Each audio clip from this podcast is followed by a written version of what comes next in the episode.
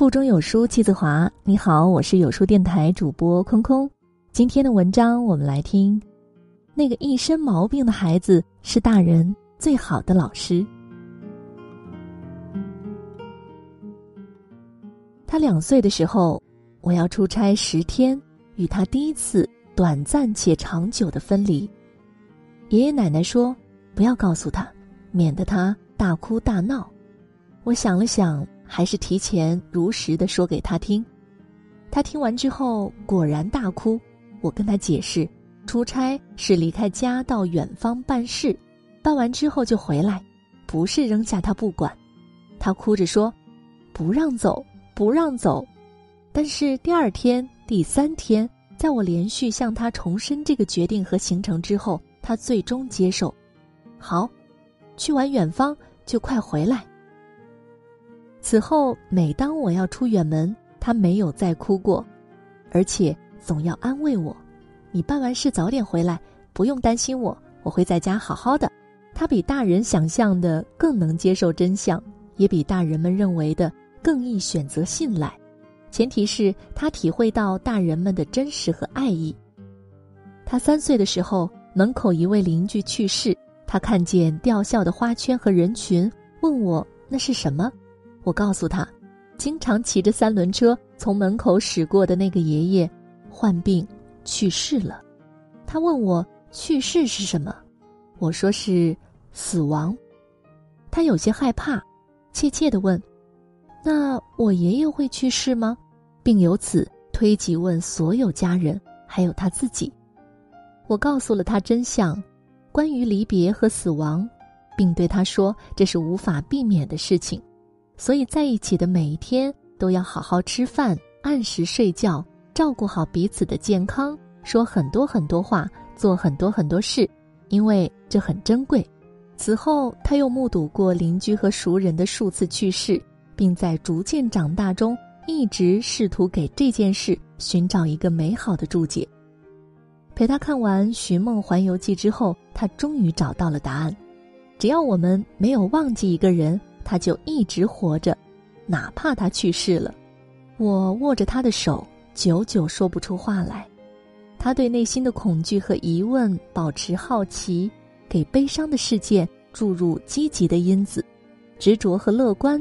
让我感动。他四岁的时候，我牵着他的手去幼儿园，看着他逐渐长高的身体，想到他已经来到我身边四年多了，我不由得哼起那年春晚上的歌曲：“时间都去哪儿了？”他用厚实的小手攥着我说：“时间都变成回忆了，都钻进我们脑袋里去了。”这是关于时间流逝。我听过的最精准、最具象的解释。或许每个孩子都是天生的哲学家，他们用大人遗忘的语言道出事情的本质。他五岁的时候，第一次对我来月经表示担忧，并疑惑爸爸为什么不流血。我给他解释：妈妈肚里有一个宫殿，爸爸肚子里没有。每个孩子没有出生的时候，就都住在妈妈的宫殿里。宫殿为了维持自身的运转，每个月都会流血，就像水管会排水一样。宫殿流血的时候，妈妈身体虚弱，需要照顾好自己。他表示理解，只是从那以后，我每次来例假，一旦被他知道了，他都会提醒爸爸：“妈妈流血了，你要表现的乖一点哦。”后来他迷上了科学杂志，对男女生理有所了解。有天晚上临睡前，他对我说：“没有子宫，没有女人，就没有人类。”我搂了搂他，不觉眼泪划过脸庞。愿他秉持这份温柔，直到老年。他六岁的时候跟我玩捉迷藏，我藏到大衣柜隐秘的角落里，他怎么也找不到，急得满头大汗，不停的喊：“妈妈，妈妈，你在哪儿呢？”我信守之前的约定，不应声答应，不主动起身，不给他机会。他忽然蹲在地板上哭了起来：“妈妈不见了，妈妈不见了！”我从衣柜里走出来安抚他，然后让他也去藏。他藏在显眼的位置，我一眼就发现了他。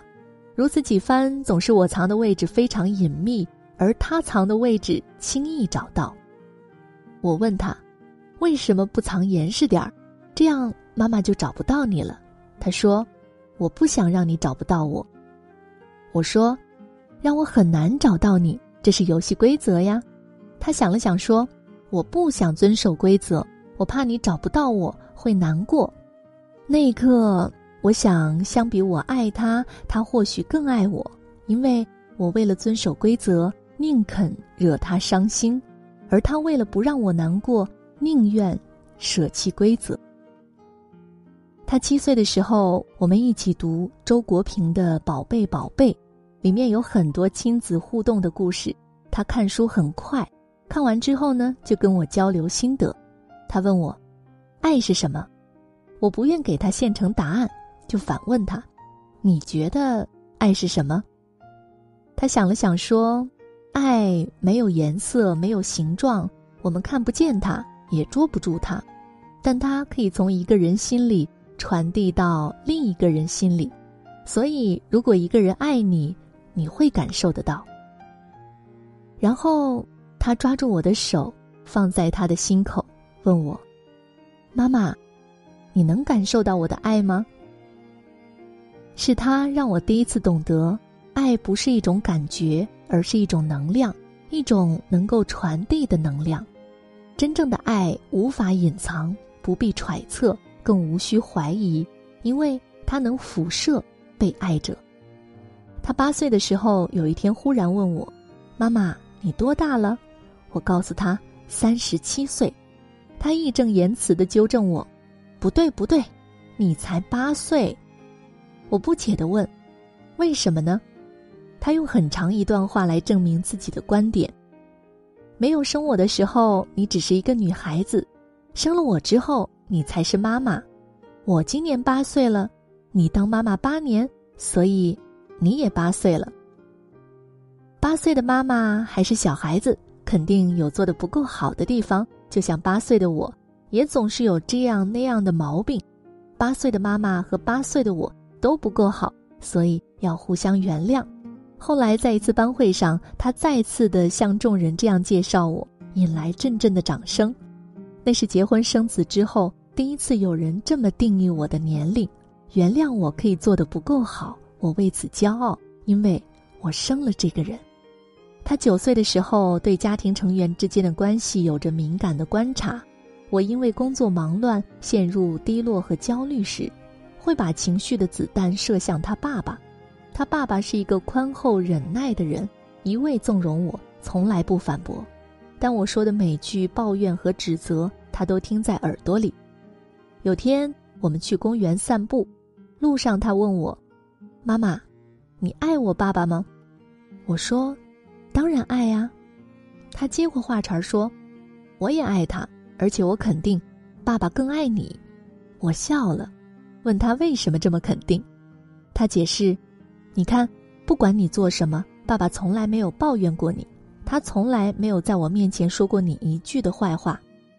他每次去超市。”都会买你最爱吃的鸡爪，他一提起你，眼睛都笑得弯弯的。我觉得，再也没有比他更爱你的人了。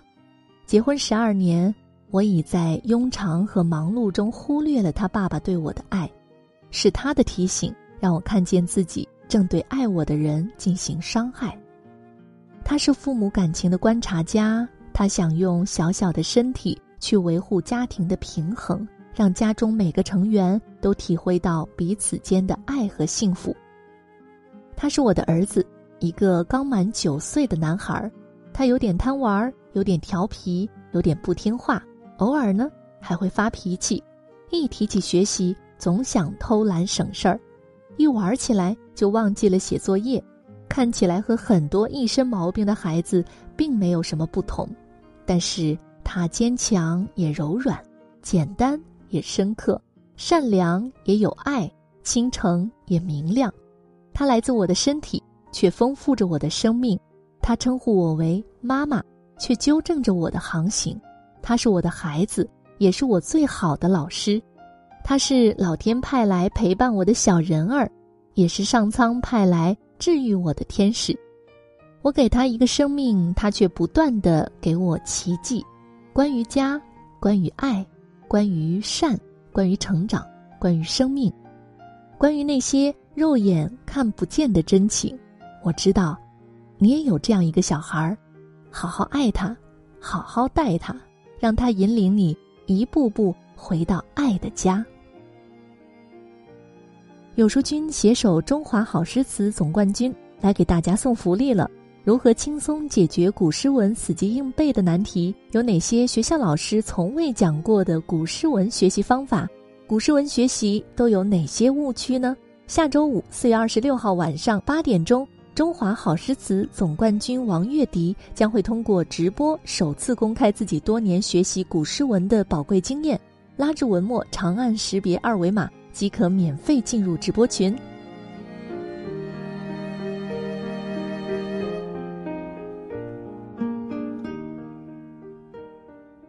在这个碎片化的时代里，你有多久没有读完一本书了呢？